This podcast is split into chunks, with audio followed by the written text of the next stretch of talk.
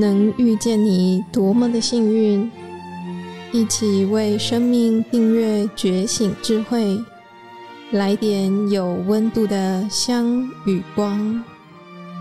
本节目由香光尼僧团企划制播。各位来点香光的听众朋友们，大家好，我是婉园的肉肉小编，好久不见。今天要跟大家分享一部很揪心的电影。怎么说揪心呢？就是看完这部片，你不见得会落泪，但这部片的余韵很强烈。片中的议题主要围绕着女儿跟妈妈之间的关系。它的片名是《亲爱的母亲》。亲爱的母亲，在今年的六月二十七日，在台北的印仪学院举行了一场特映。那我们特别邀请了印仪学院的志工及亲友们一同欣赏。由恢宏开发赞助放映。那现场呢，我们邀请到剑吉法师及恢宏开发的负责人刘启光来跟我们一起聊一聊《亲爱的母亲》这部电影里面母女关系到底有多纠结呢？那请现场的剑吉法师跟刘启光来为大家打声招呼吧。好，大家好，我是剑吉啊，我现在是在企业山基金会服务。然后很高兴大跟大家在来电相光见面。大家好，我是刘启光，很高兴能够来到来电相光跟大家第一次见面。相信呢，大家因为疫情的关系哦，应该有一段时间没有进电影院喽。那很谢谢这次恢宏开发，让我们有机会享受到类电影院的体验，让志工们在熟悉的地方呢可以看电影。那可以先跟香粉们介绍，就是请光您主要的工作性质是什么？那听说常常有免费的电影可以看，这是真的吗？的主要工作性质就是带一些大家看不到的东西进来，不管是好的、不好的、无聊或有趣的，那相对就会有很多的电影跟纪录片。那常常国外有很多东西，或是很多议题，其实。正在发生，正在发酵，或是呃，人家正在进行讨论，但是我们却不知道。那我试着在我的工作范围、能力之余，可以的状况之下，尽量的代理进来到台湾，让更多的人看到。至于说免费的电影的话，是靠人脉。谢谢。好，因为本来想说可以让听众有一个 谋福利抽奖的机会，吼，好。那呃，比较好奇的就是说，呃，当初启光，你为什么选择就是以这部《亲爱的母亲》在印仪学院这边放映呢？因为我知道印仪有一个就是婉园的专案，然后其实最主要是做一些就是长辈们的陪伴。那在买这部片的时候，其实主要吸引我的是预告，里面有老人家，有医生。有死亡，有告别。那我想，这个跟印尼的晚园其实主题是蛮符合的。也希望是说带来呃地球另外一边的观点，还有另外一边所发生的事情，让在台湾的我们甚至职工们，大家可以看去了解。其实有些事情是不会变的，不管时间多久，不管距离多远，不会变就是不会变。哦，确实，我还蛮喜欢启光讲的一件事情，哈，就是呃，透过影像的方式，然后让我们看到地球的另一边，或者是呃你自己所熟悉的环境以外所发生的人事物，他们的真实生活中有哪一些的现象，那是我们陌生的，可以透过影像的事件，然后来了解。可以跟我们简单说一下这部电影主要在说什么吗？其实这部片的主轴很单纯，就是妈妈跟女儿的故事。那简单来说，就是妈妈到新环境，希望获得女儿的关照。那她也如愿获得了女儿的关照，但是似乎女儿的方式跟她想象的不太一样。那这部电影它其实是来自于匈牙利的一个已逝的国宝级小说家的短篇小说改编的。那其实这个小说家她本身是女性，所以其他的里面也写了相当多有关于说母女之间的冲突。还有一些真的只有身为母亲或身为女儿才会知道的部分，我想也可以用呃电影这个方式让大家可以看一下，是说其实真的虽然在地球另外一端，但是母亲就是母亲，女儿就是女儿。嗯，确实哈，嗯，就像是看到，其实原来其实不是跟国家，嗯，你你所在的位置有什么样的关系？嗯，看完这部片，我就觉得说非常的贴切。原来在母亲跟女儿之间的一个诠释，就是非常的写实，就是血淋淋的在我们的日常生活中可以看到。尤其是做晚园陪伴的时候，常有机会看到，呃，家属啊跟长者之间的互动，甚至是志工跟长者之间的互动那样的关系，非常的贴切。那听说剑吉法师呢，在看完这部电影的当下，嗯，给你很大的感受是吗？那是哪些部分？那可以跟我们分享一下吗？好，第一题就这么那个直球对决，因为我们时间不多。嗯，当然，第一个是先回到说，就是刚刚戴云有分享到，虽然是一个远在欧洲，然后是我们不是很熟悉的国度的一个电影，但是呃，就这么。这么贴近的，可以在一个多小时的影像里面，不断的在画面面，可能看到自己的可能有过的言语片段，或是家里的长辈的身影啊等等的。所以里面我想看到一个呃习惯要工作，习惯照顾家人，然后把这些工作揽在身上的一个妈妈这样子的模样，哦。然后，或者是一个不断在生命里面追求成就，然后不管他的事业、他的呃，你说房子、屋子等等、汽车等等这些世间成就，希望能够啊得到父母的这个认同，好等这样子的一段亲子和一段母女关系，我想这个是呃我在里面很强烈的可以去去看见自己的部分。就是呃，在我当初，我其实这部电影我也自己看了两次。那第一次呢，其实我是片段的收看，然后我只印象中，我那时候因为我们有机会看到吉法师的反应啊，然后他就跟我分享说：“哇，那真的感觉好像就是他的真实生活的一部分。”然后我那时候就想说：“哎，这部电影有有。”好像真的有成功 touch 到某些人的真实生活。好，那这部片有一个很大的特色呢，就是呢，因为毕竟大家如果听众朋友知道有看欧洲片的习惯，吼，它确实有欧洲片的一个特质，比如说它的画面非常的优美，然后它有很多慢镜头的一个动，然后还有很多呃像诗意般的一些感受。在必须要说，就是这部电影它很美，吼。呃，如果呢，你有机会看两次以上呢，其实会发现有很多线索在里面。它细腻的展现人物的心境，还有他的情绪。比如说，呃，女儿啊，每次啊背对妈妈的时候，然后那时候镜头就开始 take 到那个女儿的脸部表情，然后她快崩溃的那个情绪的张力表现的很好。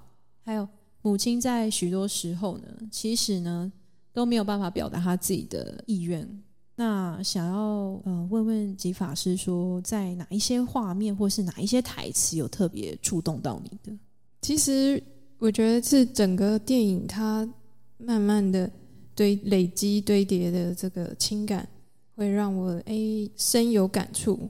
那当然，如果说到画面啊或台词的话，呃，看到这个像家乡景色的，对母亲来说，她能够很熟悉的。行走，然后呃，她的她的脸部表情是安详的、安心的。在电影里面，你可以对比她来到都市的那一刻，她她必须仰头看着房子，然后呃，房子里面虽然非常的干净利落，而且现代，可是母亲脸上，他虽然是是冷静的，但是你看得出来，他是没有归属感的，像是。呃，非常简单单纯的房间，也会让母亲不知道她自己要把她的东西安放在哪里。然后，当他从一个可以布置的家乡的家，来到一个他并不能够掌控，然后而且反而要接受女儿的安排和照顾的时候，我想电影里面有好像有一段话，母亲曾经尝试跟外人分享说，她找不位，她在大都市里，她。目前的生活里面，他找不到自己的定位。在呃婉园的陪伴的过程当中，我们有一些长辈，他其实是有很多的子女啊，邀请这些长者们可以跟他们同住，但是这些长辈后来都选择自己一个人独居的状态。呃，其实有很多的不方便，但我们有尝试问说，哎，很好奇啊，想说那为什么没有打算要去跟子女一起住呢？他说，哎，有啊，有试过啊，可是就是不习惯啊。然后比如说我冰箱摆哪些东西，我爱怎么摆怎么摆啊。哦，我的作息啊，我的我的生活习惯都不一样。嗯，所以从这一部《亲爱的母亲》就可以看到啊，真的耶，就是。演的就是就是这么真实，就是呃老人家跟我们现在小孩子的生活模式，然后习惯，包括好了三 C 用品，现在很多家电都是三星用品吧。比如说他可能习惯用大铜电锅，但现在可能是电电子锅很很精密的一个设备，他不会用。光是这小小的落差，就是可以带来长着一些非常大的疏离感。嗯，他们会很失望，这样。对对对，甚至会很没有安全感。嗯，我有一个高龄的外婆，那她曾经被家里的亲戚接到北部来居住。那我去探视他的时候呢，他也很明确告诉我说，他连电话都不会打，就是新的这个亲戚家里的电话，可能这个按键跟使用方式对他来说都已经是超出他可以呃学习的范围了。那甚至要非常长的学习，呃，非常多多次的练习。但是也许是误会嘛，然后或者是时间不够，所以在呃外婆她她可能也羞于启齿，说出她有这个需求，说出她学不会这件事情。所以我想这件事情真的是变老的过程中，长辈和子女之间一个非常难以对焦的的缺口。就是其实，呃，婉约比较在很大的着力点在于练习，希望志工们可以练习那个同理心啊。那其实同理心这个东西也并不单只是志工们需要运用的部分，其实它可以再运用在我们怎么样跟长者的应对，甚至是我们平辈、我们同事之间、我们跟小孩之间的那样子的应对关系。那关于啊这部片啊的一些画面啊，想要问一下启光吼，因为毕竟这部片是你买进来的嘛，对不对？然后又让我们有这个免费的机会可以看，那可以多跟我们分享有哪一些画面你有感触的吗？其实画面有感触这件事情，我觉得是很看个人。对我来讲，都是一个，与其说感触，还不如说它就是一个。你会觉得自己好像就是在那个环境，对。那因为其实里面很多东西，我觉得他每个系统都安排了代表妈妈的情绪。那他用服装代表了女儿的个性。这部片里面，女儿永远都是穿着高领，然后深色系黑头发，板着一张脸，没有笑容。那妈妈永远就是白头发，然后微笑，看起来温柔，但是就是感觉被掐着。那画面里面其实很多，在妈妈还没到大都市之前，乡下的生活其实是很平稳。她熟悉的一切，她知道所有的锅碗瓢盆，家里所有的每个摆饰这些由来。那到了大都市之后，女儿让她带上来的，可能只有老家的钟，还有几个小的摆饰，其他都不是她熟悉的。所以其实相对于。有点类似强迫自己的母亲跟原生地的连接去做一个切割，接近全部了。其实让我觉得最心痛的部分是，其实妈妈有一段是，她为了要学习认识这个都市，她就一个人出门，在大都市里面晃来晃去。那可能会不小心走到马路中间，被车子按喇叭，那甚至是走到一个完全陌生的地方，还有搭上公车。不断的在都市里面绕来绕去，绕来绕去，但是其实看起来的风景都很漂亮，然后环境一切都觉得很舒服。但其实我看到的是妈妈，她投射出她自己的一个孤独。她甚至会在公车坐的时候，从镜子里面看到她已经失去的丈夫，就代表说，其实对于妈妈来说，她看的就不是所有的风景，而是她内心的那一份孤独感。其实那个时候看到是很揪心的。当你当你把你爱的人强迫带到一个他不熟悉的地方的时候，那个其实是一种讲夸张一点，是一种虐待了。对，那我觉得相信现在社会、现在的家庭有很多这种变质的爱。对于主事者来说，那是爱；但是对于主事者他所爱的人，那个人来说，那可能是一种虐待，而且是一种他可能永远不能说不的虐待。那其实整部片里面出现了相当多这样的一个状况。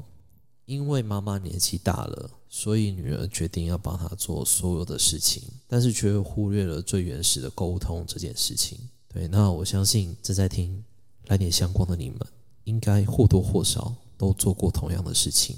大家可以想一下。哦，谢谢启光的呃自我反省哦。好，呃，我觉得确实在现在的这个社会当中，确实很难做到两全其美哈。我们现在。开始有些长者，既然比如说生活以后老了，我该何去何从？我该是自己住呢，还是住在养老机构呢？对，那我我要跟小孩子一起住吗？那那样子会遇到什么样的事情呢？嗯，这部片其实就是在讲这样子的议题。如果这个长者如今就是当这个小孩子呢，帮帮自己的妈妈安排。那其实有很大的一个因素，是我发现这个妈妈她其实是在认知上、在感受上、在记忆上是非常的清楚的。她是很多事情其实是可以自己独立完成的。在这样的情况之下，然后小孩子又非常的强势，哇！那这样子可能我们一般人应该都可以感受到，如果今天你是那一个妈妈，你是有种被剥夺的感觉。呃，我记得我看完的当下，就是有一种。很难以言喻的一种悲伤跟遗憾，哈，嗯，发现片中有很多的隐喻的手法，它的运用，那比如说那个旧家里的相框啊，然后一直到那个女儿新家里面的鸟笼，哦，还有那个演员很精湛的内敛的演技，然后也很有明确的，就是在讲母亲跟女儿的议题，那是不是还有其他？其他的发现是启发是有看到的呢？嗯，谢谢黛玉。确实，我觉得看电影以及映后的座谈谈话就是一个很好的交流，因为每个人带着自己的呃原生的背景，然后重视的价值来看完这个影片以后，我相信会有更多不同的元素可以讨论。然后我记得当天我们六月二十七啊特映以后呢。有两位男志工，他在回复啊他的心得的时候，我看到一个很趣的现象，很有趣的现象。对我记得有一位男性志工举直接举手问我们说，他很好奇，他只想他非常想知道，那如果发生这样的事情，就是当啊家庭有一些变故，所以必须把乡下的长辈接到都市来的时候，有这个选项的时候，到底是要听女儿的，还是要听妈妈的？我听到这这个疑问的时候，一方面也觉得就非常惊讶哦，原来作为一个男性的家庭成员，原来他们看到的跟他最想面对的，然后可能还是是处在一种想要处理问题。我我印象很深刻的就是是他的处理问题的角度，这样。对对对对对对对。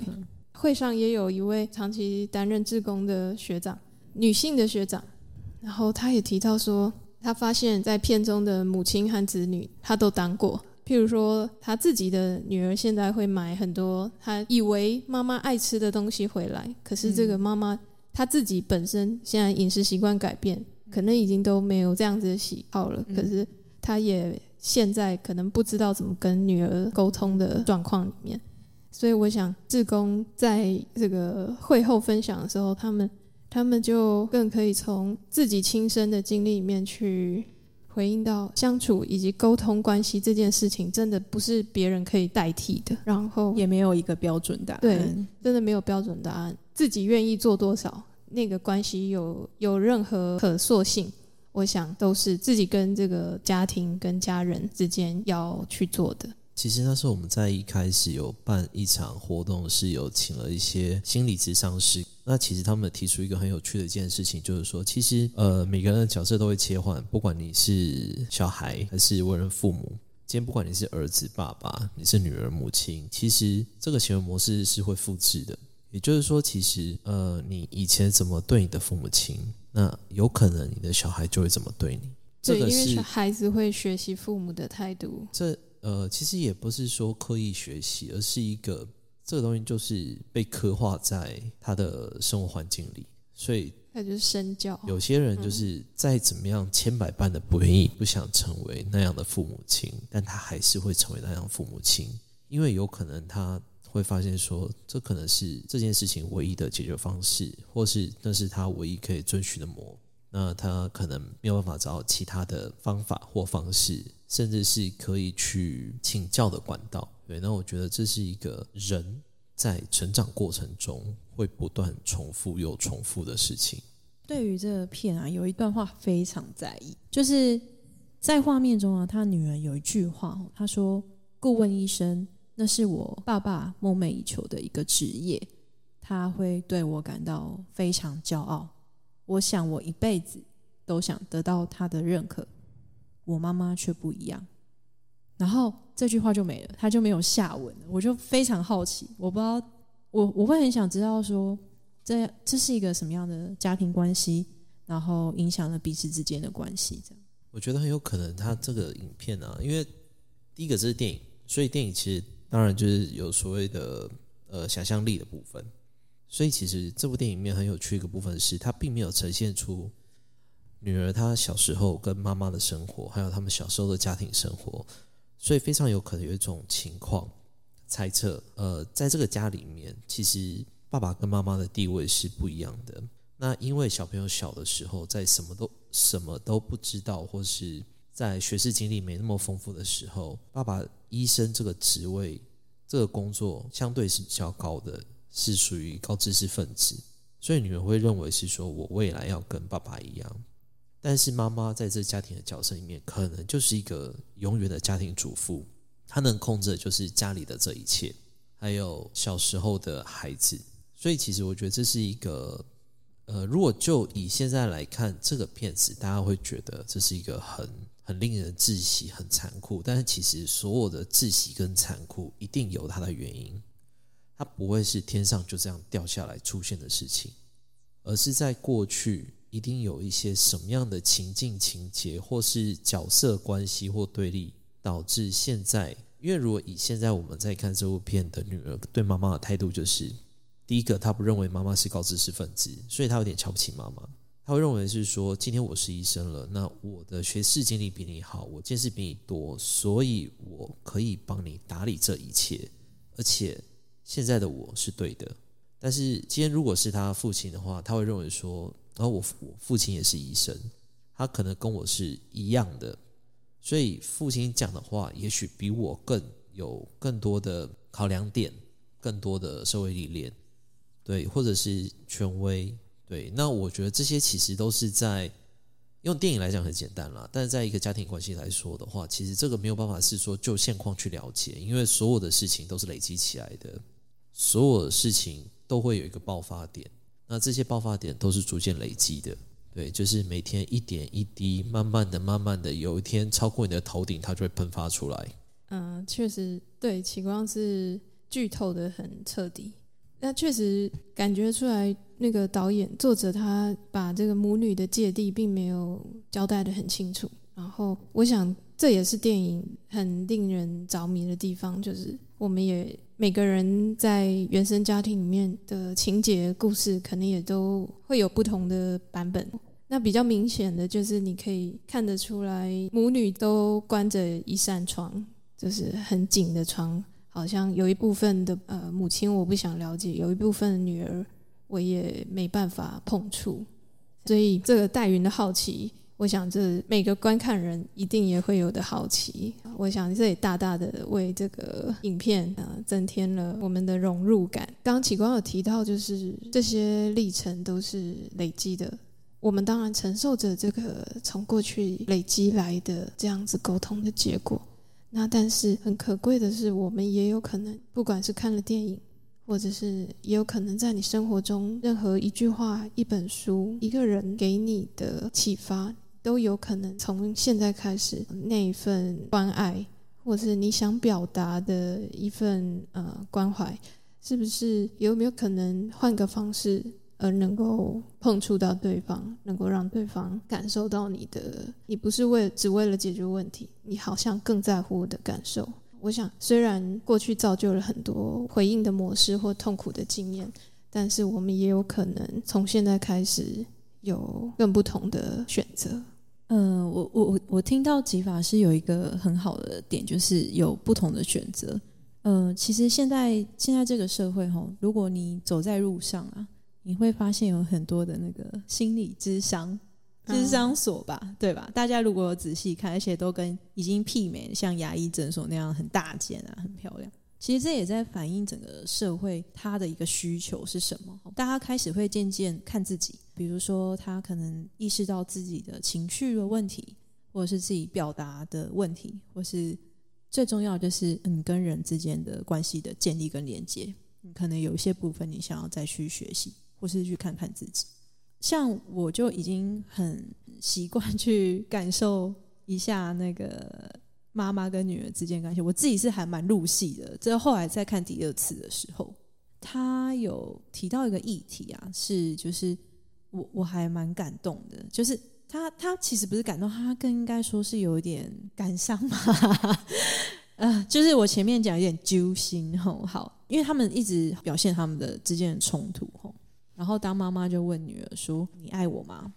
然后女儿只是回答他说：“我是你的女儿。”然后妈妈就回答说：“啊，这也是一个回答。”哦，就是中间感受到一些纠结，哎，没有办法好好把话说清楚，哎，就是两位都非常的硬，哎，嗯，对我以为那个欧美人士都非常的感情非常的直接，或是勇于说出口，但是哎，怎么有点看华人的那种？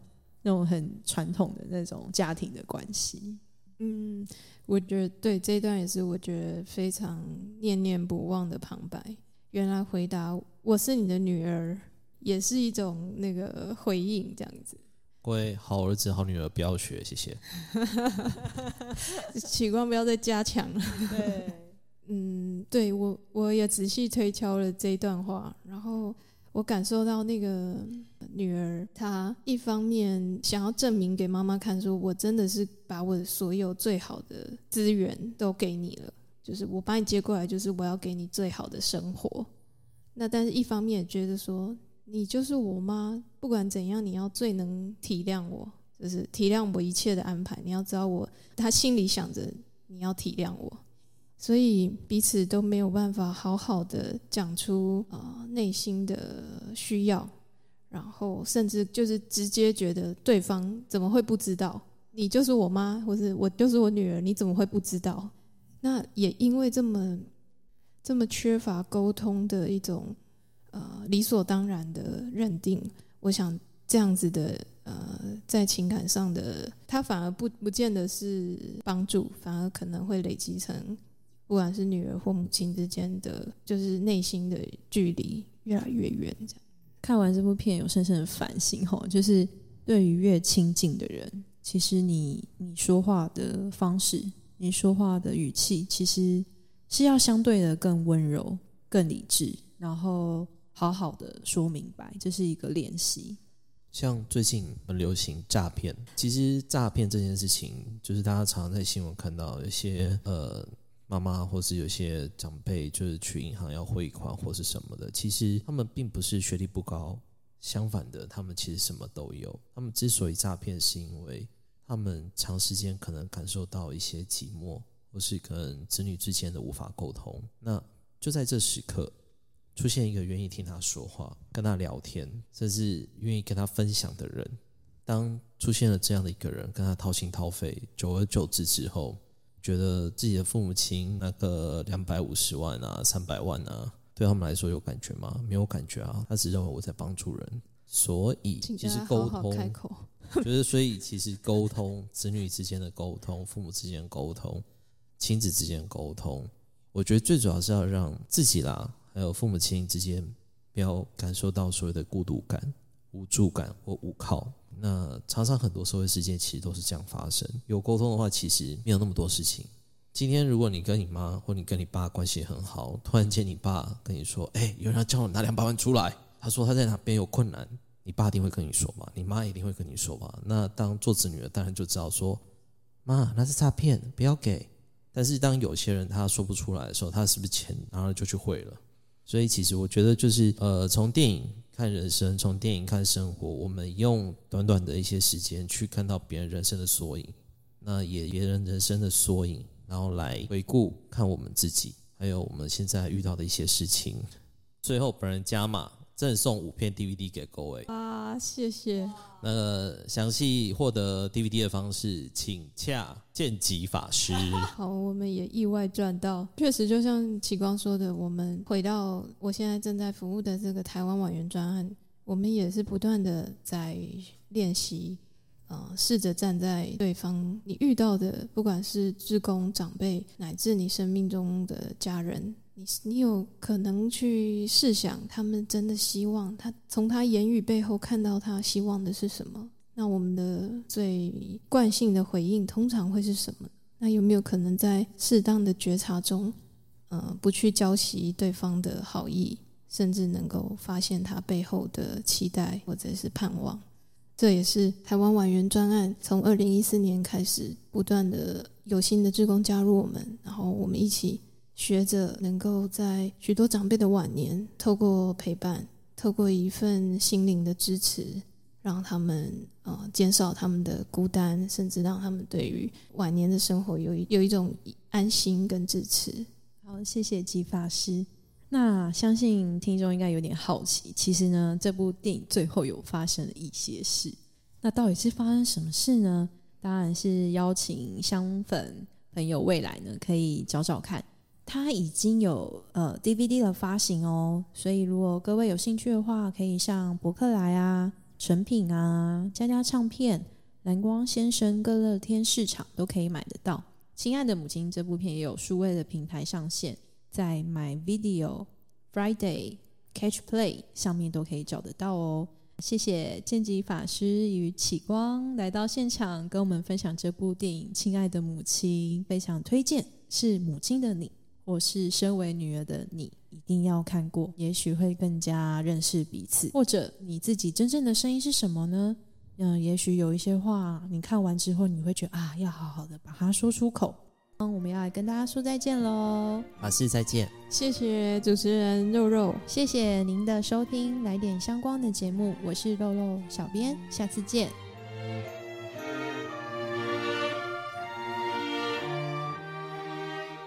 感谢你的聆听共学，愿香光宝藏一路陪着你，前往内心向往的方向。